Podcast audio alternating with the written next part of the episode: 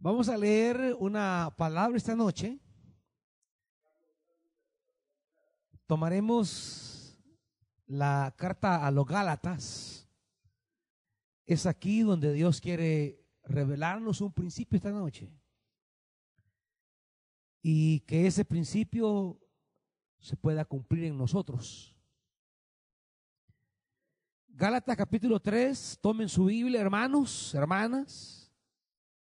Vamos a leer un pasaje de la Escritura. Gálatas capítulo 3, vamos a leer el versículo 23. Gálatas 3, 23. Hay un principio aquí que, que Dios quiere desatar, liberar y aplicar en nuestra vida. Dice, antes de venir esta fe, la ley nos tenía presos, encerrados, hasta que la fe se revelara. Oigan bien esto. Y voy a leer la segunda parte del versículo. Encerrados hasta que la fe se revelara. Padre,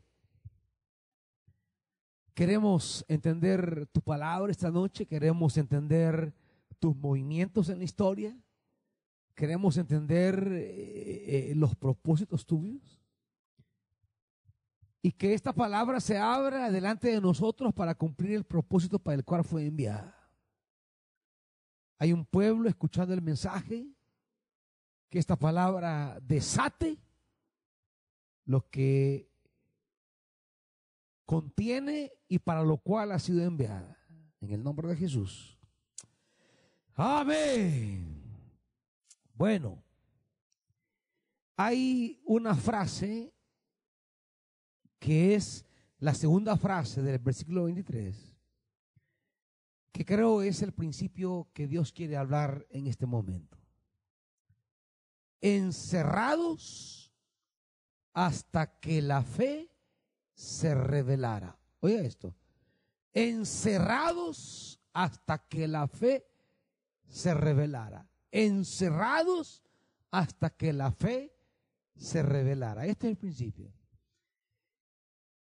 ¿Por qué es el principio? Porque el pasaje describe más allá, digamos, del entorno que Pablo está argumentando. El pasaje describe una realidad presente nuestra y es encerrados. Parte de las medidas que el gobierno está disponiendo y aplicando es el encierro. Estamos encerrados. Están encerrados en Valle del Sol, en Ticales, en Madre Tierra, en Nueva Obrera, no, en Nueva Popa, en Ciudad Obrera, están encerrados en, en Mariona, todo lo que es Lirios 1, 2, 3, 4, 5, lo que es Vista Hermosa, lo que es Ciudad Futura, encerrados. Encerrados en Mariona, encerrados en Pachimalco, encerrados en todo lugar, estamos encerrados. Ahora, hay un principio que Dios quiere manifestar esta noche. Y es que los encierros, dice Dios, los encierros tienen propósito. Aunque en términos históricos, en términos humanos, sean medidas sanitarias, Dios opera en otra perspectiva. Aunque los encierros humanos, los, los encierros históricos operan en un nivel, Dios opera en otro nivel.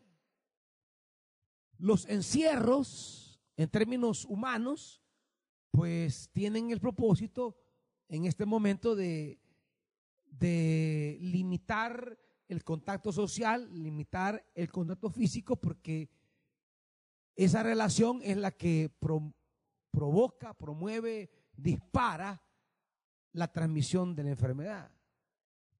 El gobierno está encerrando el gobierno está encajonando porque es necesario.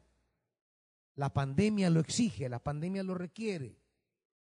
Aislamiento físico, aislamiento en las relaciones directas, Lo requiere la pandemia.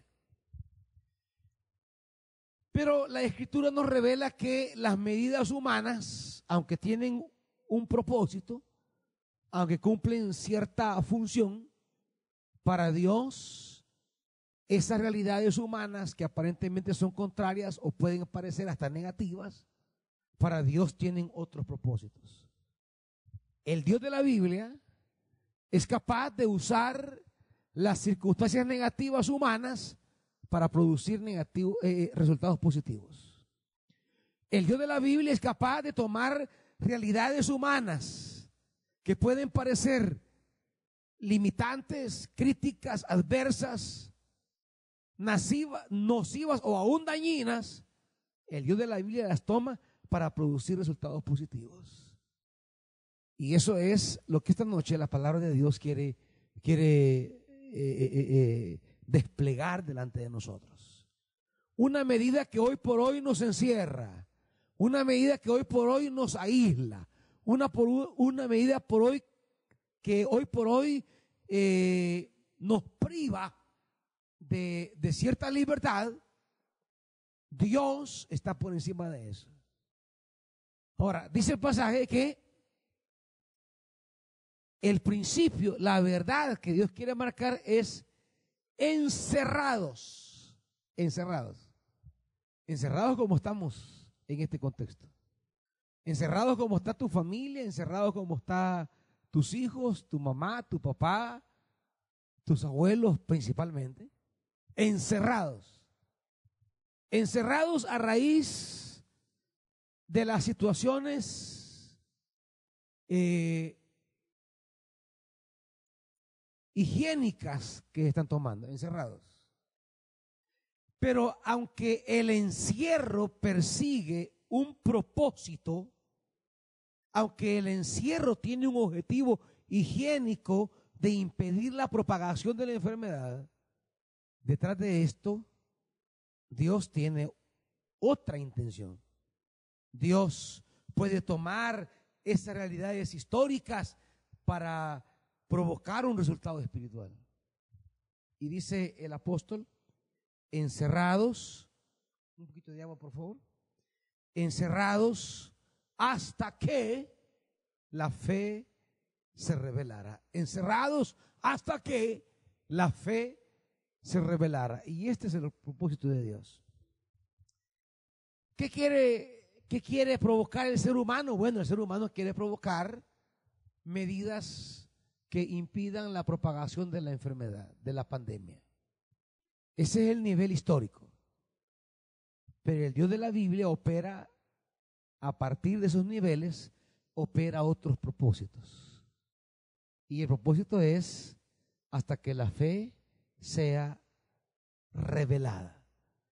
En otras palabras, si bien el ser humano tiene ciertos propósitos, válidos, necesarios, exigidos por la pandemia, pero Dios opera a otro nivel. Dios parte de ese nivel humano, Dios parte de esa realidad humana, Dios parte de ese de esa base humana, Dios parte para llevarnos a otro nivel. Porque el Dios de la Biblia es un Dios que parte de la realidad humana para trascender a otros niveles. Y como pueblo de Dios, que entendemos el obrar divino, tenemos que entender que Dios está trabajando también en función de otros niveles. Y Pablo dice, encerrados hasta que la fe se revele. Encerrados hasta que la fe se revele. ¿Cuál es entonces el objetivo del encierro? Que la fe se revele que la fe se manifieste, que la fe se, vea, que la fe haga presencia, encerrados hasta que la fe se manifieste. Y eso es lo que más cuesta, porque digamos que en la situación que vivimos podemos eh, encerrarnos no solamente físicamente, sino encerrarnos en el espíritu, encerrarnos en la mente. Una cosa es que a nivel físico nos encierre el gobierno para evitar la enfermedad, pero otra cosa es que el encierro físico también nos encierre espiritualmente, que es la tragedia que se está viviendo en muchos creyentes. La palabra de hoy, por lo tanto, persigue y procura que el encierro físico no sea sinónimo de encierro espiritual. Que el encierro del cuerpo no sea el encierro de la fe. ¿Me están oyendo, hermanitos? Que el encierro del cuerpo, y aunque aquí solo hay cinco personas que reaccionen también al tema de la fe, que no estén creyendo que están exentos de esto. El encierro del cuerpo, el encierro del cuerpo por una cuarentena, no tiene que provocar en nosotros el encierro del espíritu. ¿Me están entendiendo? El encierro del cuerpo no tiene que terminar en un encierro del espíritu. El encierro de lo humano no tiene que terminar en el encierro del espíritu. El encierro, el encierro de lo pasajero no tiene que terminar en el encierro de lo eterno. Y eso, eso es lo que la palabra quiere procurar esa noche. Eso es, eso es lo que el mensaje de Dios quiere traer a nuestra vida esta noche. El encierro del cuerpo no significa el encierro de la fe. El encierro de lo físico no significa el encierro de lo espiritual. El encierro de lo efímero no significa el encierro de lo eterno. El encierro del templo no significa el encierro de la iglesia, hermanitos. El encierro de, de las actividades no significa el encierro de la misión. Jamás.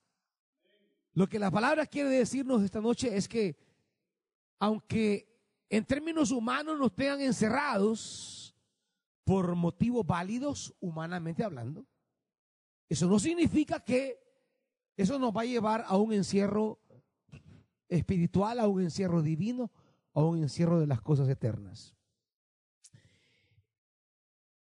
Pablo dice, encerrados hasta que la fe se revele.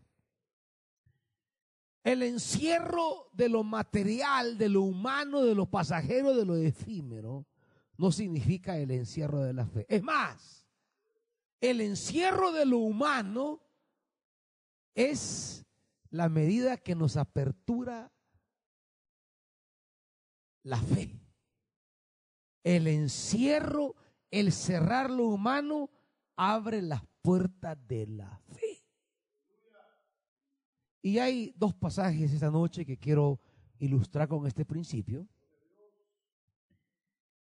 Primero, el libro de Éxodo, Acompáñeme por favor al libro de Éxodo, capítulo 14. Éxodo capítulo 14. Los encierros humanos solo son la oportunidad para las aperturas divinas. Los encierros de las calamidades, de las adversidades, de las limitaciones, solo son la oportunidad para que se abra lo divino. Y la iglesia debe entender y debe respetar los cierres humanos, pero no se debe quedar allí. Ella debe entender la dinámica de la fe. Y la dinámica de la fe es los cierres humanos son la puerta para abrir lo divino. Los cierres corporales son la puerta para abrir lo espiritual. Los cierres, los cierres terrenales son para abrir lo celestial. Capítulo 14, versículo 1 dice,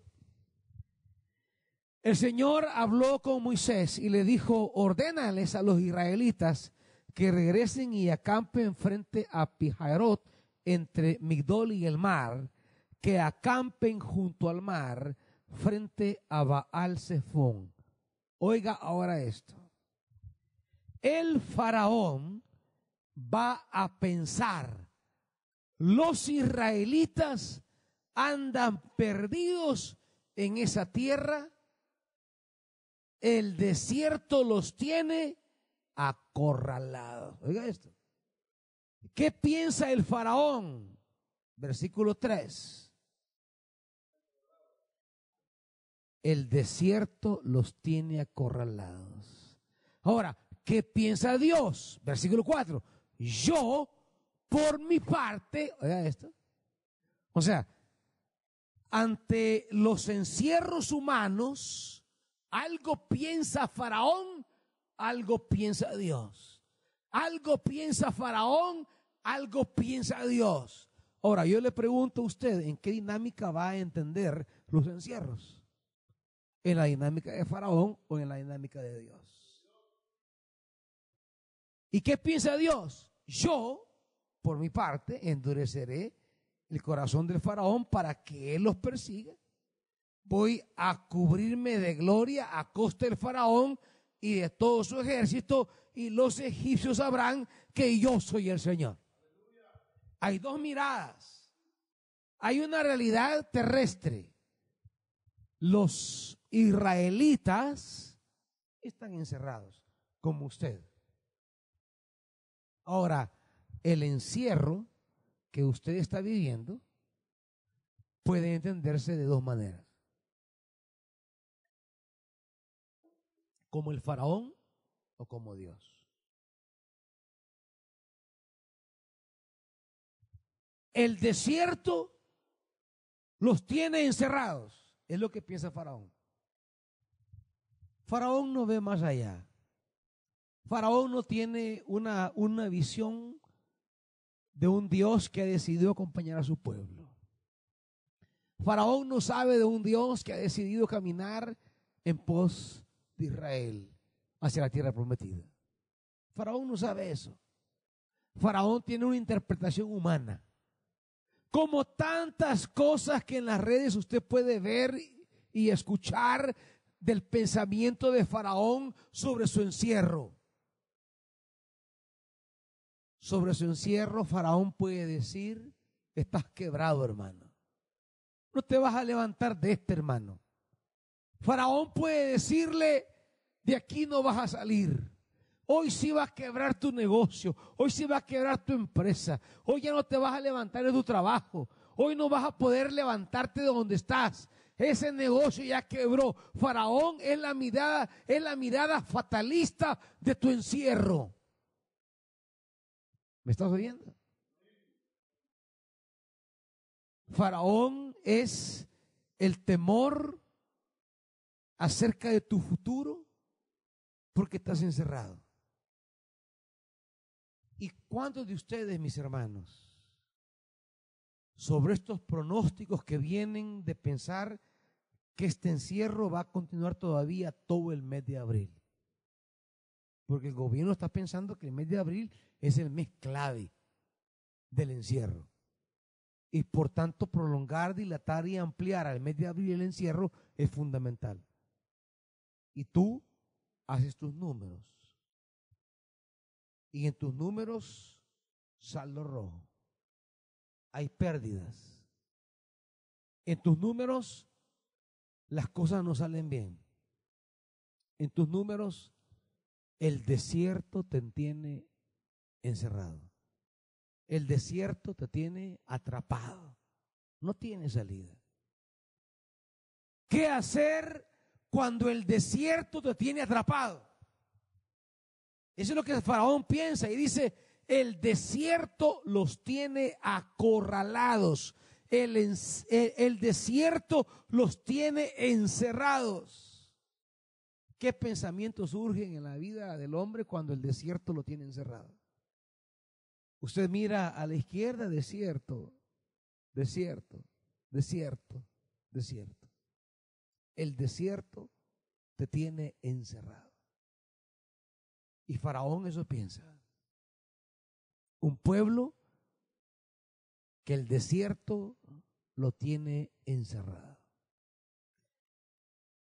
Está enterrado, no solo encerrado, sino que el encierro lo lleva al entierro.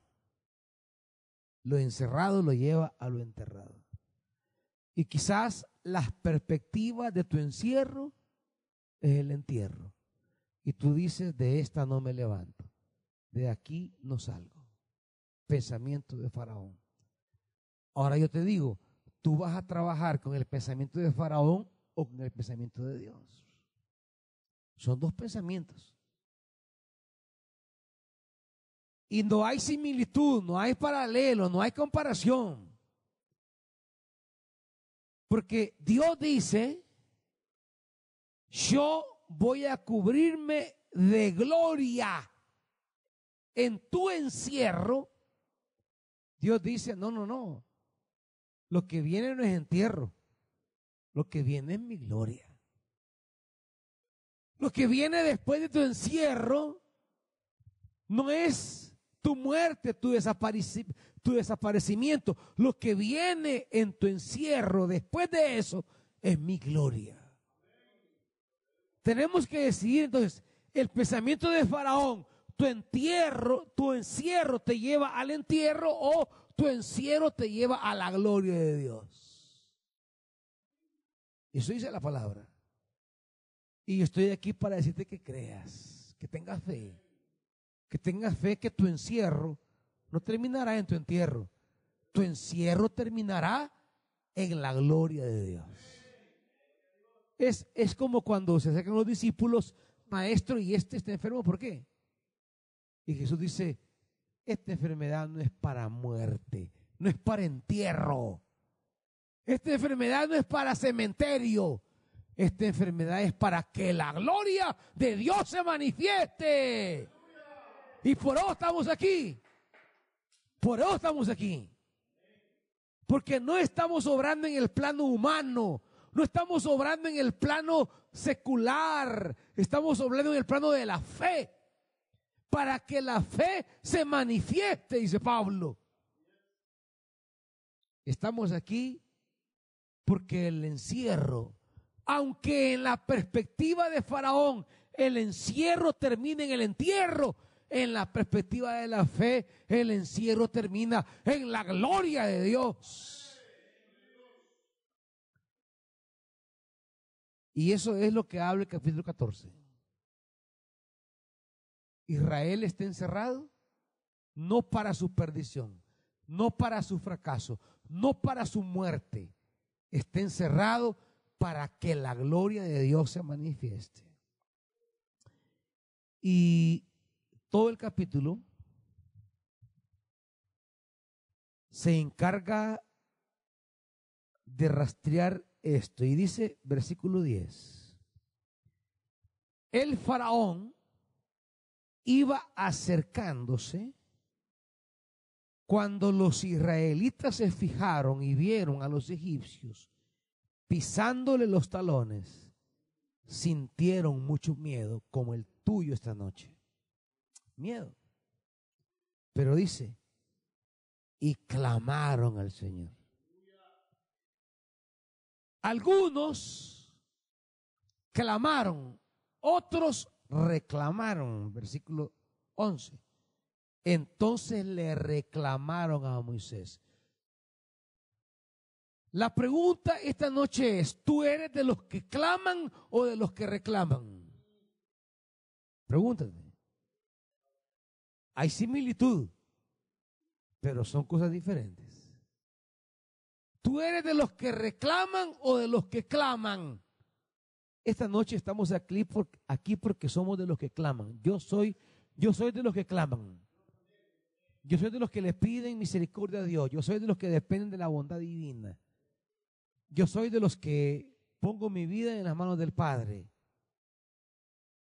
Clamo. Ahora dice, unos clamaban, pero otros reclamaban. ¿Y qué decían en su reclamo? ¿Acaso no había sepulcros en Egipto que nos sacaste de allá para morir en el desierto? O sea, están encerrados. Son los que reclaman, estamos encerrados, vamos a morir. ¿qué has hecho con nosotros? ¿Para qué nos sacaste de Egipto? Ya en Egipto te decíamos, déjanos en paz. Preferimos servir a los egipcios. Mejor nos hubiera sido servir a los dioses egipcios que morir en el desierto. Son los que reclaman. Los que reclaman creen que los hombres tienen mejores planes que Dios. Los que reclaman son los que creen que ellos pueden construir algo mejor sin Dios. Los que reclaman son los que creen que el pasado es mejor. Eso le decían ellos. ¿No te dijimos? Allá en Egipto, el pasado. Te quiero decir una cosa, iglesia. Lo mejor no está en el pasado. Lo mejor está en el futuro. ¿Sabes por qué? Porque nuestro Dios es el Dios que dice, la gloria de la casa postrera será mejor que la gloria de la casa primera. Porque Dios siempre tiene lo mejor para el final. No te claves, no te obsesiones, no, no aspires al pasado. Dios tiene mejores cosas en el futuro. La nostalgia no es para Dios un principio. La esperanza sí. La nostalgia es para el pasado. La esperanza es para el futuro. Y Dios trabaja con el futuro, no con el pasado. Tú que dices, es que mi negocio antes era, es que mi negocio antes vendía. Hay muchas cosas mejores. Dios tiene lo mejor por delante. Ustedes, hermanitos, que tienen todo su funcionamiento a nivel de negocio, no se preocupen, no se preocupen. Aquí no estamos confiando en la lógica humana, sino en el poder divino. Aquí no estamos confiando. Es que entonces, ¿para qué Dios? ¿Para qué su palabra? ¿Para qué la fe? Aquí estamos para quebrar el pasado. El encierro es para que la fe se manifieste, para hacer cosas grandes, cosas maravillosas. Y dice más adelante, versículo 13, la respuesta divina, vea bien por favor. Versículo 13. No tengan miedo, le respondió Moisés. Mantenga sus posiciones, que hoy mismo serán testigos de la salvación que el Señor realizará en favor de ustedes. A esos egipcios que ustedes hoy ven, jamás los volverán a ver. ¿Están oyendo, iglesia?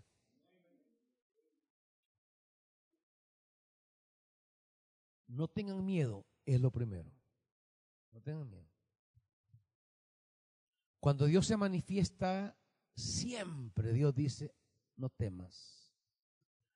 Porque lo primero, lo primero de lo que Dios libera al ser humano es el miedo. Es lo primero. Es lo primero que Dios le quita. Y usted lo va a ver en toda manifestación divina. No temas no temas, no temas. ¿Por qué?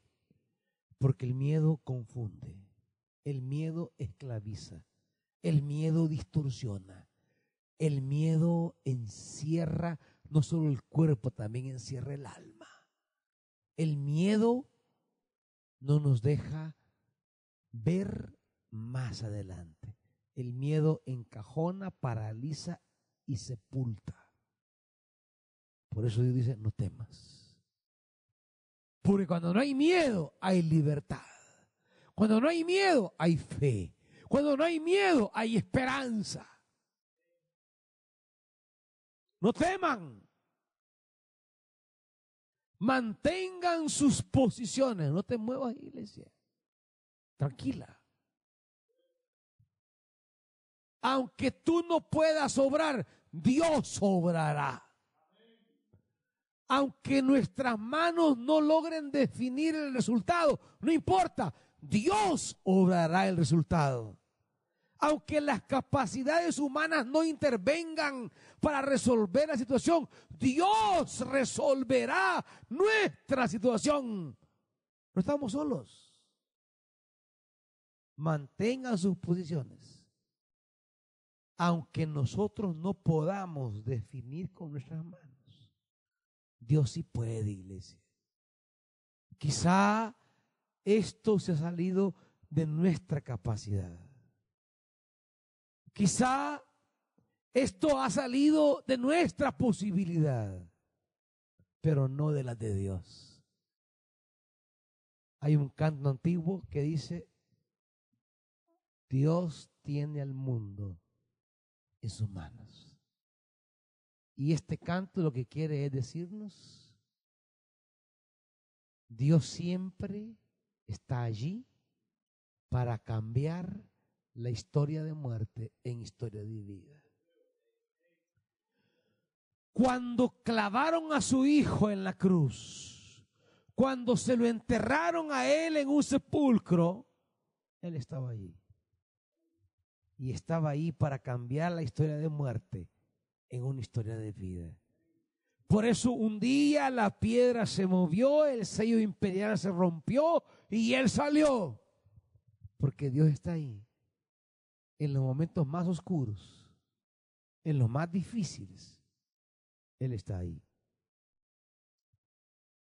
Mantengan sus posiciones, que hoy mismo serán testigos de la salvación que el Señor realizará en favor de ustedes. 14. Ustedes quédense quietos, que el Señor presentará batalla por ustedes. No es tu activismo, iglesia. Quédense quietos, dice. Porque es el Señor que presentará batalla por ustedes. Iglesia, parte del miedo es que tú crees y sientes que no puedes hacer nada y en verdad no podemos hacer nada. Pero no poder hacer nada no significa caer en la desesperanza. No hacer nada no significa caer en la frustración. Para nosotros, los que confiamos en el Dios de la vida, no hacer nada, simplemente reconocer que Él va a manifestar su gloria y su poder. No podemos hacer nada para contener este momento. Mas Dios, el Dios de la vida, Él va a obrar. Él se manifestará y nos enseñará que Él está por encima de todas las cosas. Ahí donde no podemos, ahí donde no sabemos, ahí donde estamos limitados, ahí donde estamos frustrados y empantanados, Él va a emerger como Dios. El Dios de la Biblia es real. El Dios de la Biblia es poderoso. El Dios de la Biblia actúa. Cuando los humanos estamos encerrados, Él actúa y nos revela su gracia y su poder. Iglesia, no tenemos por qué claudicar. No tenemos por qué desfallecer. No, tenemos por qué tener miedo. Él está aquí para obrar lo que ningún hombre puede obrar. Yo lo creo, iglesia. Por eso predico a este Dios. A este Dios que no camina al ritmo de los hombres. Este Dios que no responde incluso a intereses egoístas humanos. Es el Dios que responde a la vida, a la justicia, es el Dios que responde a la posibilidad que todos tengan una oportunidad más. Y dice, versículo 19, Entonces el ángel de Dios que marchaba frente del ejército israelita se dio vuelta y fue a situarse detrás de éste. Lo mismo sucedió con la columna de nube que dejó su puesto de vanguardia y se desplazó hacia la retaguardia. Oye esto. A veces Dios deja de estar adelante para ponerse atrás. ¿Y sabes qué pasa cuando Dios se pone atrás? No lo vemos. Porque nosotros vemos lo que está adelante. Y si no vemos a Dios delante, creemos que Él está ausente, despreocupado o que se ha olvidado de nosotros. ¿Sabes por qué Él no está delante? Porque está detrás. ¿Y qué hace ahí atrás? Está cuidando tus espaldas, pone un muro, un muro que Faraón no te alcance. No es que Él está ausente, Él está en un lugar que no lo puedes ver. Pero cuando Él está en un lugar que no lo puedes ver, y que no lo pueda ver no significa que Él está ausente. Que no lo pueda ver no significa que no te está cuidando. Que no lo pueda ver no significa que Él ha renunciado a nuestra historia. Que no lo pueda ver no significa que Él ha huido o ha escapado. Que no lo pueda ver significa que te está cuidando en un lugar que tú no puedes verlo, pero que está ahí. Él siempre está allí. Iglesia, Dios siempre está allí. Quizás no lo veamos, pero Él está allí, cuidando lo que tú no puedes cuidar. 21 y dice, Moisés extendió su brazo sobre el mar y toda la noche el Señor envió sobre el mar un viento recio del este que lo hizo retroceder convirtiéndolo en, tierra seca.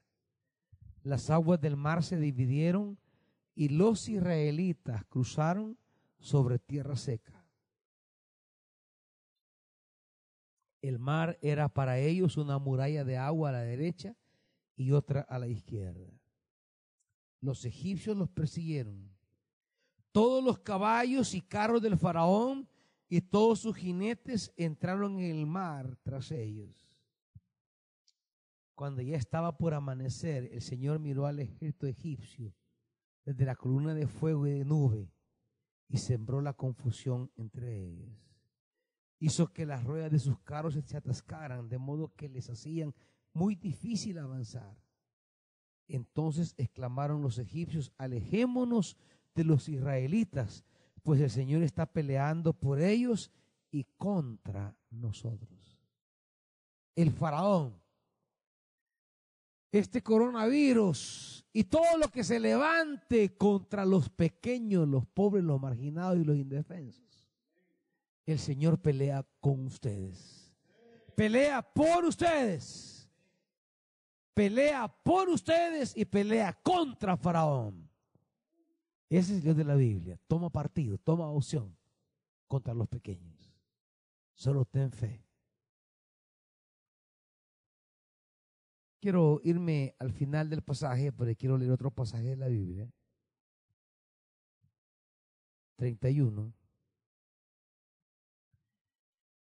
Y al ver los israelitas el gran poder que el Señor había desplegado en contra de los egipcios temieron al Señor y creyeron en Él y en su siervo. Fíjate bien, creyeron en Él. El principio de Gálatas 3:23. El encierro para que la fe se manifieste. Israel comenzó encerrado, pero terminó creyendo. Es que es el tema esta noche. Los encierros no son para que te desanimen ni que te volvás incrédulo. Los encierros son para que aflore la fe. La fe.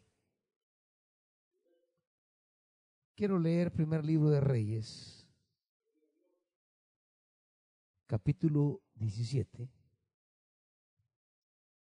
¿Habrá un té por ahí? No, hermanitos. Ah, va.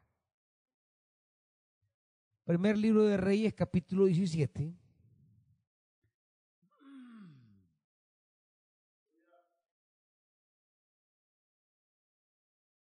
Versículo 7. ¿Están conmigo ahí? Primer libro de Reyes 17, 7. ¿Están listos? Algún tiempo después se secó el arroyo porque no había llovido en el país. Estamos hablando de un tiempo donde las cosas se secan, se terminan, se acaban. La sequía aparece. Entonces la palabra del Señor vino a él y le dijo este mensaje. Ve ahora a Zarepta de Sidón y permanece allí. A una viuda de ese lugar le he ordenado darte de comer. Solo quiero destacar dos cosas ahí. En tiempos de sequía, la palabra del Señor aparece. Y la palabra no nos conecta con posibilidades humanas. La palabra nos conecta con imposibilidades humanas. Aparece la palabra y le dice, he ordenado a una viuda. Y claro, la lógica es sequía, viuda. ¿Cómo es que en tiempos de sequía una viuda me dará de comer? Si una viuda apenas tiene para ella, una viuda ya no tiene un papá que responda por ella, no tiene un marido que responda por ella. Hablo del contexto antiguo de Israel, lo que era una viuda en el antiguo Israel. Una viuda era 100% dependiente. Y Y si es dependiente, ¿cómo va a dar de comer? Una viuda en el antiguo de Israel está para que le den de comer, no para dar de comer. Y aún más en tiempos de sequía. Una viuda no está para que la para, para cuidar, está para que la cuiden. Una viuda no está para, para, dar, está para recibir. Pero la palabra la conecta a Elías con una viuda. Y entonces podemos decir, y en esta época de necesidad, mi, vitalidad, mi, eh, eh, eh, el seguir todavía sobre la tierra va a depender de una viuda que necesita. Eso es Dios. Así trabaja el Señor. Él no trabaja sobre nuestros números, ni nuestros cálculos, ni sobre nuestras posibilidades. Él trabaja sobre lo que no podemos, lo que no tenemos y lo que parece no proveernos. Diez Así que Elías se fue a Zarepta. Al llegar a la puerta de la ciudad, encontró a una viuda que recogía leña y la llamó. Eh, hermano Josué, venga por favor. Perdón, hermanitos.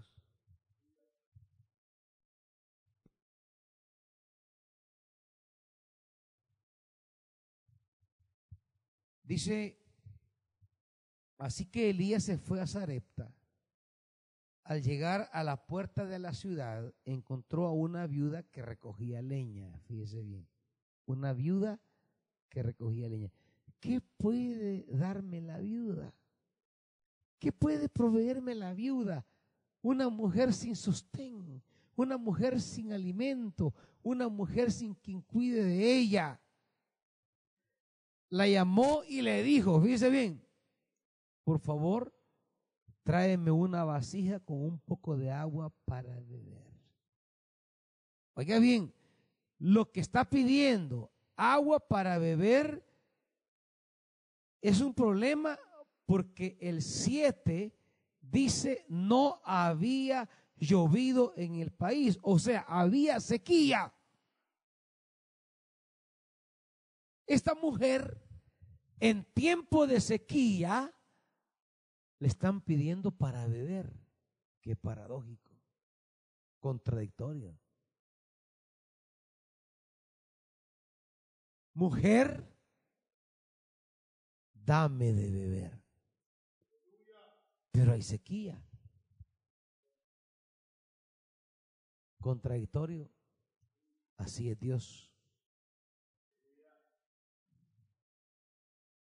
Si una cosa debes tener claro es que Dios te va a pedir en el momento que no puedes, en el momento que no tienes. Dios nunca te va a pedir agua cuando tienes pozos, no. Dios te va a pedir agua cuando no tienes agua, cuando no hay agua. ¿Por qué? Encerrados para que se manifieste la fe encerrados a fin de que se manifieste la fe. Qué manera de pedir agua en tiempos de sequía para que se manifieste la fe. Estos tiempos de encierro son cosas que Dios te va a pedir. Y te va a pedir en tiempos donde está difícil. Pero allí brota la fe versículo 11 dice, mientras ella iba por el agua, mujer generosa, mujer que tiene un alcance enorme, él volvió a llamarla y le dijo, tráeme también, por favor, un pedazo de pan. A nuestra mirada, Elías parece abusivo. Un abusivo que está pidiendo agua en tiempo de sequía, pan en tiempo de hambre. Porque la sequía trae hambre. Y está pidiendo las dos cosas que más hacen falta.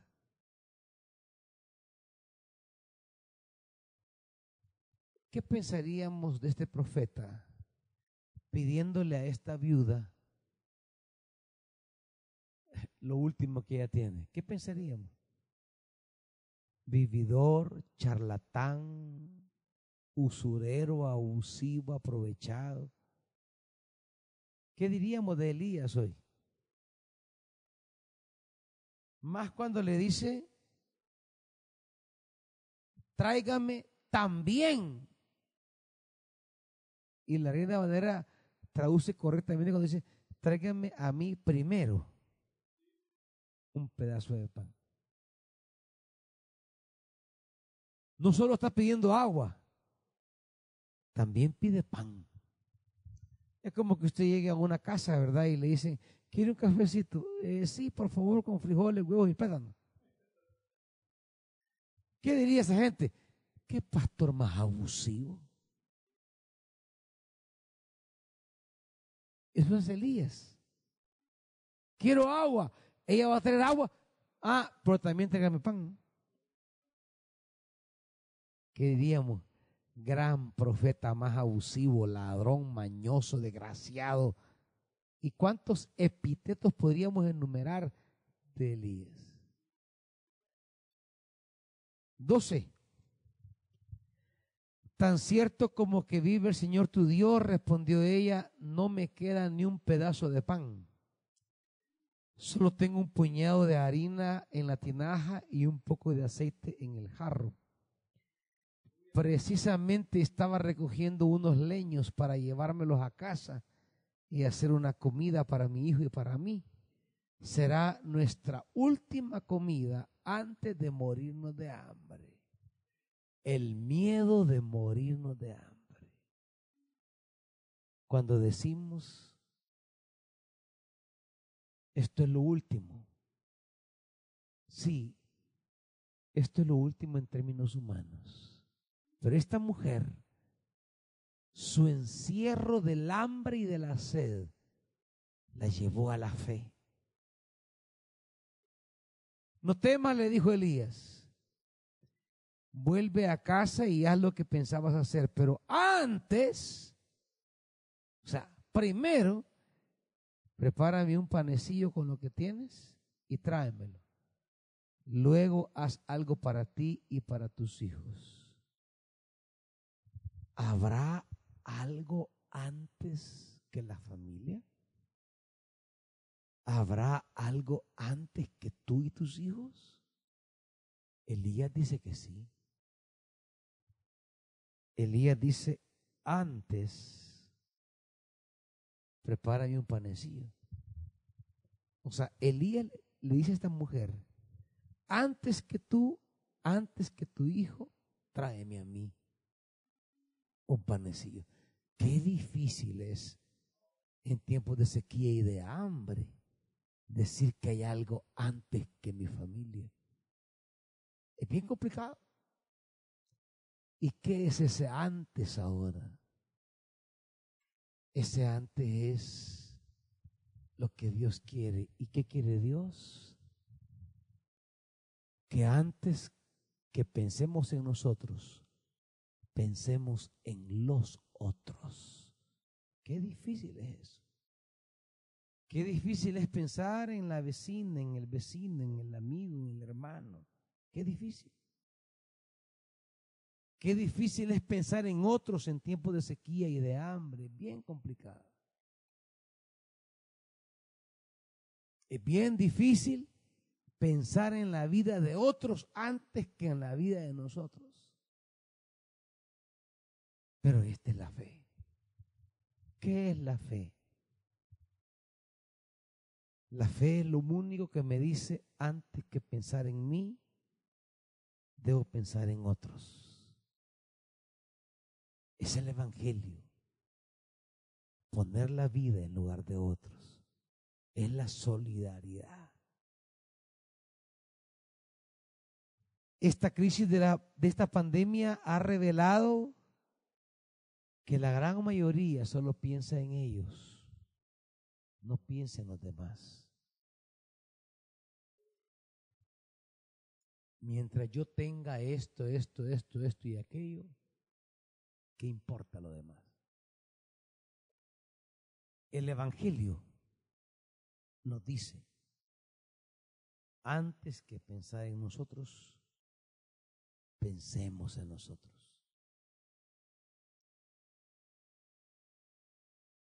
Usted tiene sus limitaciones, pero se ha puesto a pensar en la de los otros. Usted tiene un poquito de aceite y un poquito de pan, un poquito de agua, pero se ha pensado en otros que no tienen nada de pan, nada de agua y nada de aceite. ¿Sabe la virtud de esta mujer?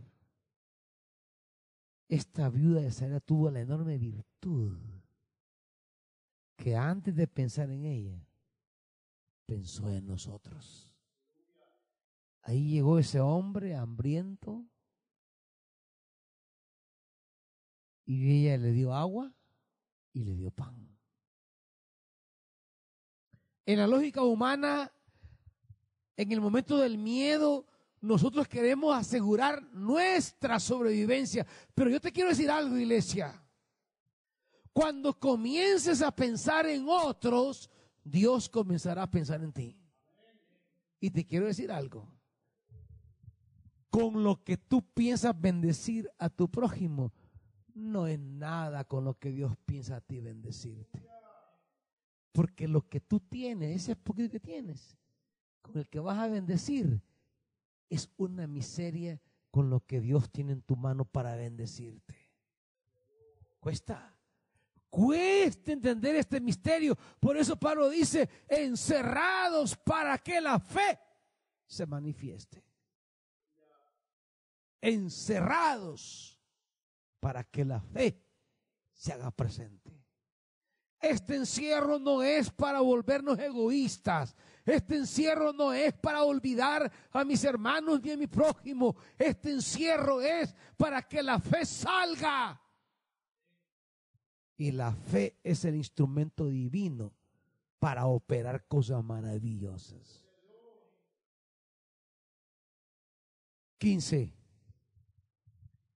Ella fue e hizo lo que le había dicho Elías. De modo que cada día hubo comida para ella y su hijo, como también para Elías. Y tal como la palabra del Señor había anunciado por medio de Elías, no se agotó la harina ni se acabó el aceite. El encierro no es para encerrarnos nosotros. El encierro es para abrirnos a lo que Dios quiere enseñarnos. Y Dios quiere enseñarnos el amor, la fraternidad, la solidaridad. El encierro, la cuarentena no es para aislarnos de las necesidades de los demás y decir, bueno, aquí tengo esto, esto y esto, aguanto y sobrevivo. Pero ¿cuántos no? Pero ¿cuántos no tienen? El encierro, la cuarentena es para pensar en nosotros que no tienen. Y cuando tú pienses en los que no tienen, Dios pensará en ti. Yo creo que en lugar que tú pienses en ti, es mejor que Dios piense en ti. Porque lo que tú tienes es pequeño limitado y se acaba rápido. Pero lo que Dios tiene es grande, ilimitado y nunca se acaba. Esta noche, volviendo a, a Gálatas, encerrados hasta que la fe se revele. Como que dice, estamos en cuarentena hasta que la fe se revele. ¿Hasta cuándo durará esta cuarentena? Hasta que tú pienses en los demás. El mundo, cuando se habla de cuarentena, piensa en ellos. Y salen como locos a aprovisionarse, a agarrar, porque están dependiendo de ellos creen que el encierro va a sobreponerse por sus recursos. No somos de esos. Cuando pensemos en otros, Dios pensará en nosotros. ¿Fe? ¿Esta es la fe?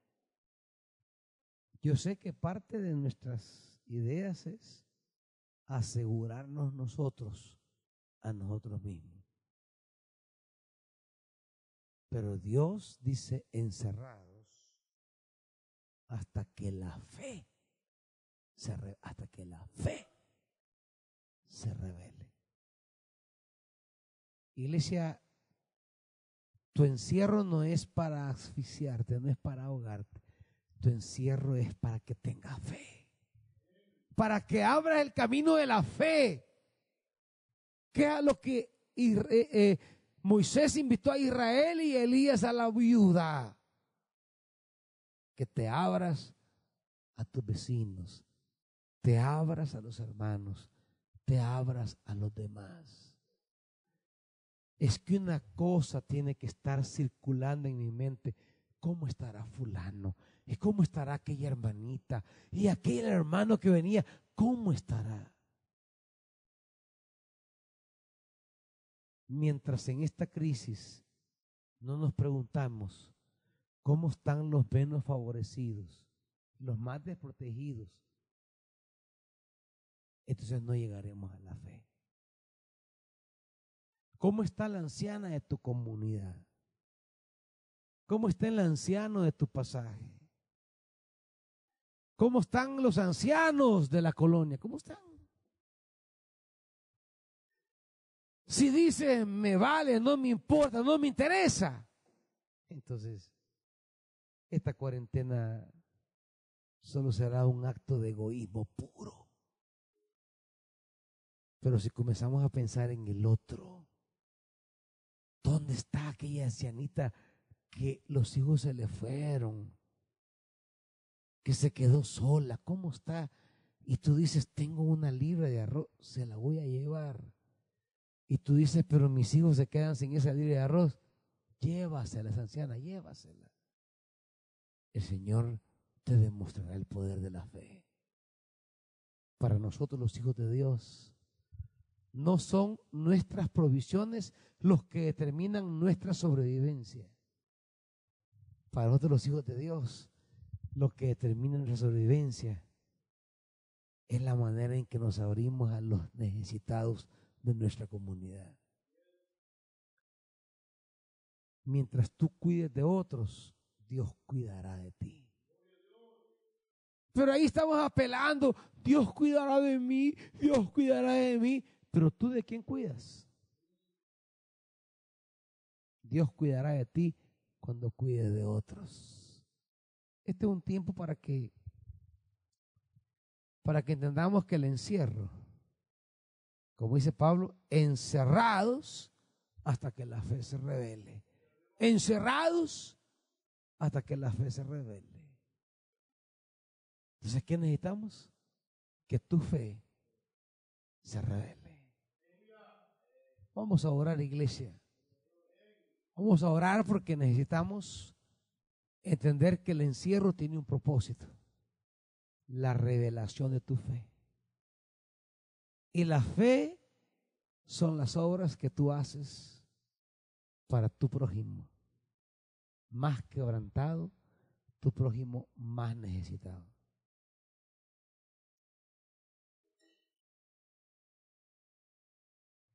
Padre, encerrados hasta que la fe se manifieste. Eso dice tu palabra esta noche. Encerrados hasta que la fe se manifieste. Padre, no queremos ser como el mundo, encerrados y llenos de incredulidad. Encerrados y llenos de egoísmo encerrados, preocupados por nosotros. El Evangelio es preocuparme por otros.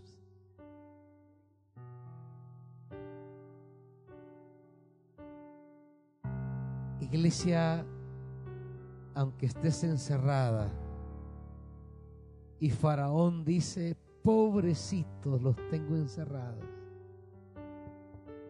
Dios abrirá el mar y no quedarás encerrado. El mar es lo imposible. El mar es lo difícil. El mar es lo que yo no puedo manejar, yo no puedo decidir. El manejar, el, el manejar nuestras capacidades humanas nos lleva a creer que todo depende de nosotros. Pero el mar es entender que esta realidad no se maneja con nuestras capacidades humanas, que está por encima, que está más allá.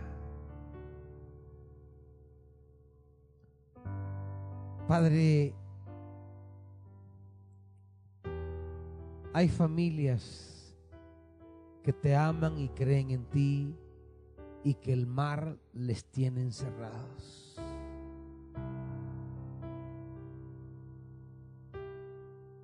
Oye, iglesia,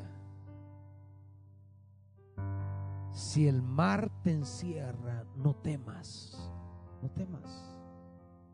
Si el mar te rodea, no tengas miedo. Porque cuando los mares encierran, He allí cuando la gloria de Dios se hace presente. No tienes por qué temer. No tienes por qué huir ni por qué regresar. Tu Dios está allí. El Dios de Israel, el Dios de Moisés. Su espíritu sigue soplando para abrir el mar más profundo, el mar más complicado. Él sigue soplando. No temas, no temas, iglesia. No temas, iglesia. Él sigue siendo Dios. Mientras la alabanza Él es Dios, Él sigue siendo Dios, suena. Confía en Él, vamos a orar.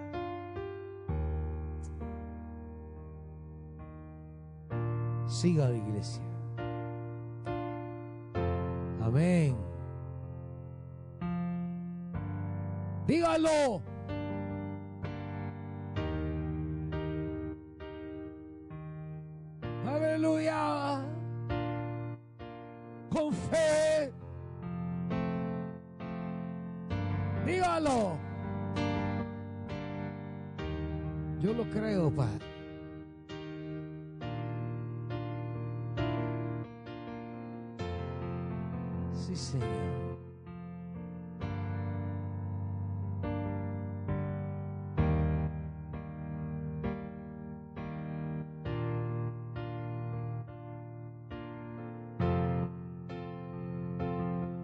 Sí, dígalo.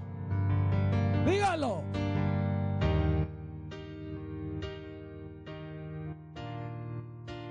Sí. No son las pandemias las que definen nuestra fe. Es la palabra de Dios.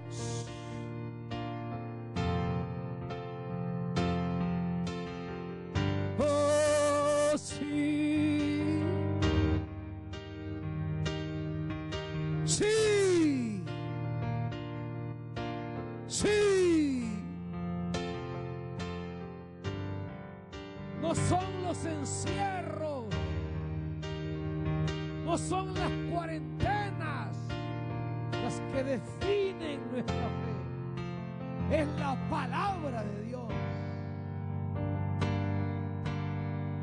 Los encierros son para que la fe se manifieste. Los encierros son para que la fe aparezca. ¿Dónde está tu fe, iglesia?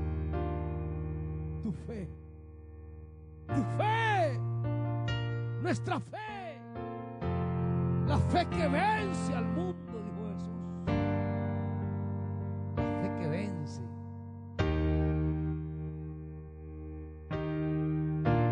Es Dios más grande que todo faraón.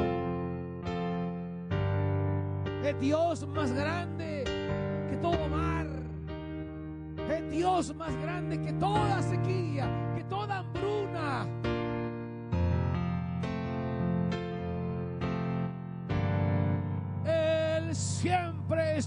Allí obrando.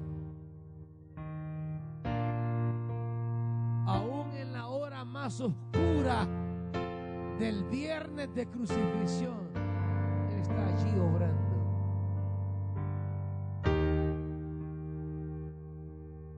Porque así es Él. Así es Él, iglesia.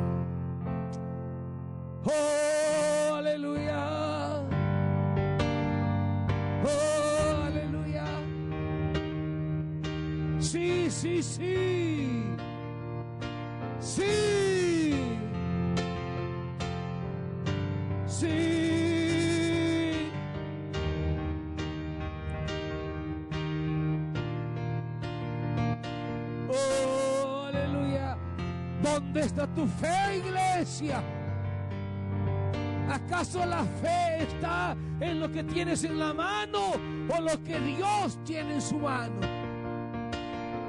¿Dónde está tu fe? ¿En tus capacidades o en las de Dios? ¿En tu pensar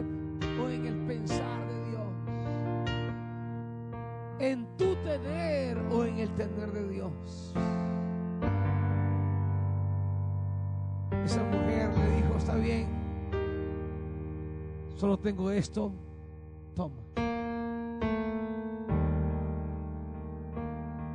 Y nos faltó ahí aceite y harina. Dios está por encima de nuestras capacidades, de nuestras posibilidades. Lo dice la palabra. El encierro es para que la fe se revele. Por el oír y el oír es por la palabra de Dios. Oh, aleluya. Oh, aleluya.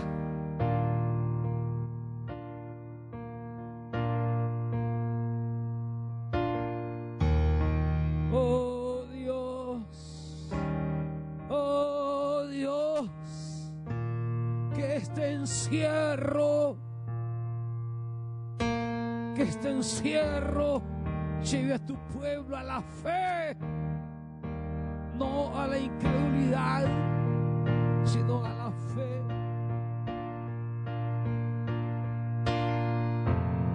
Oh sí, oh sí. Oh, sí. Yo creo tu palabra, Dios.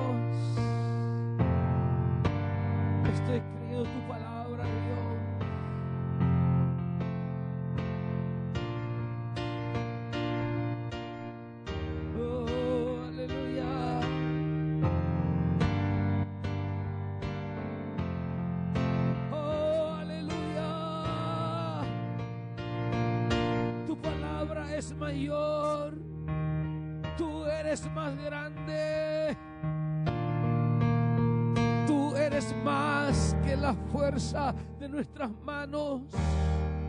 Tú eres más que nuestras posibilidades. En ti hay más de lo que hay en mis manos. Y tú eres fiel. Oh, tú eres fiel. Tú no nos fallas. Tú no te olvidas.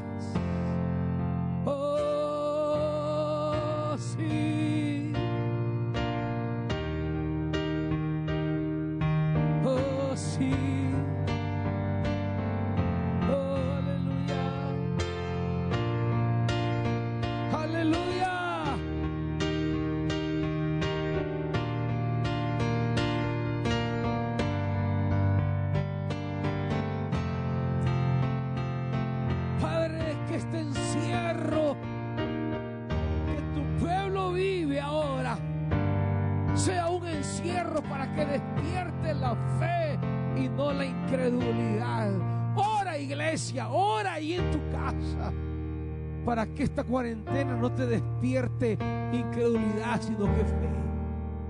Ora iglesia para que no seas víctima de la incredulidad, sino de la fe.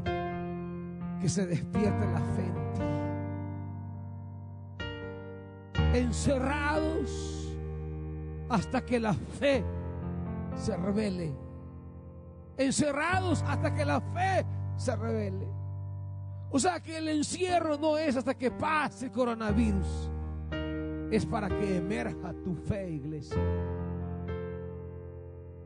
Y Dios quiera que de esto la fe sobreabunde y tú salgas de este encierro fortalecido como hombre, como mujer de fe y no debilitado y no acomodado y no rendido y no derrotado, sino que emerjas como hombre de fe, como mujer de fe. Oh, aleluya. Padre, que de esto nosotros emerjamos como hombres de fe. Mis hermanas como mujeres de fe. Las iglesias como iglesias de fe.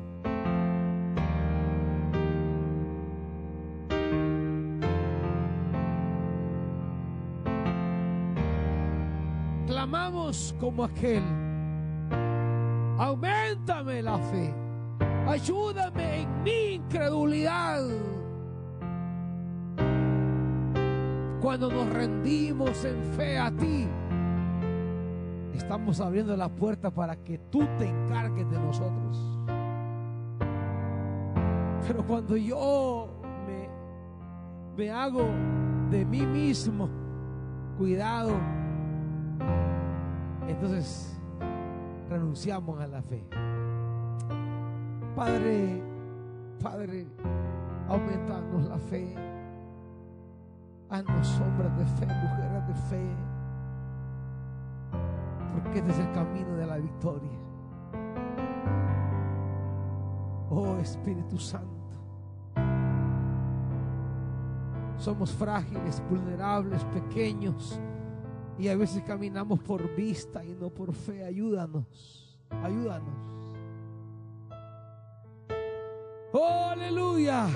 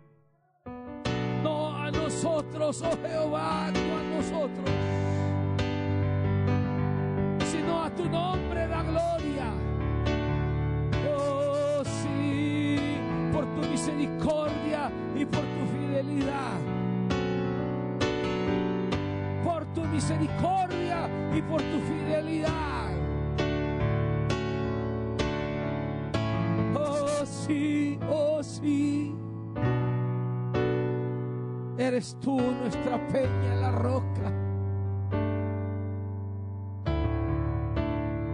Que este encierro termine en fe.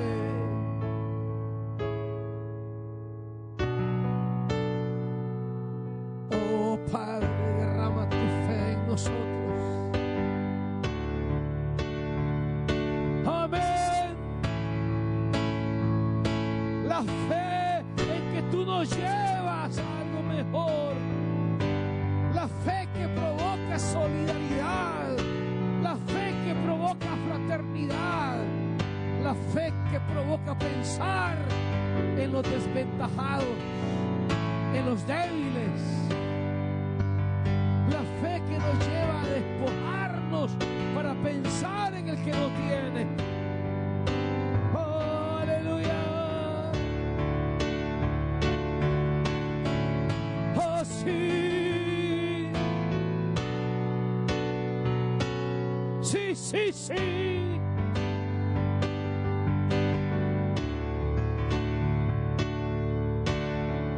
Oh, sí. Que encierren tu cuerpo, pero no tu fe, iglesia. Que encierren tu físico, pero no tu espíritu.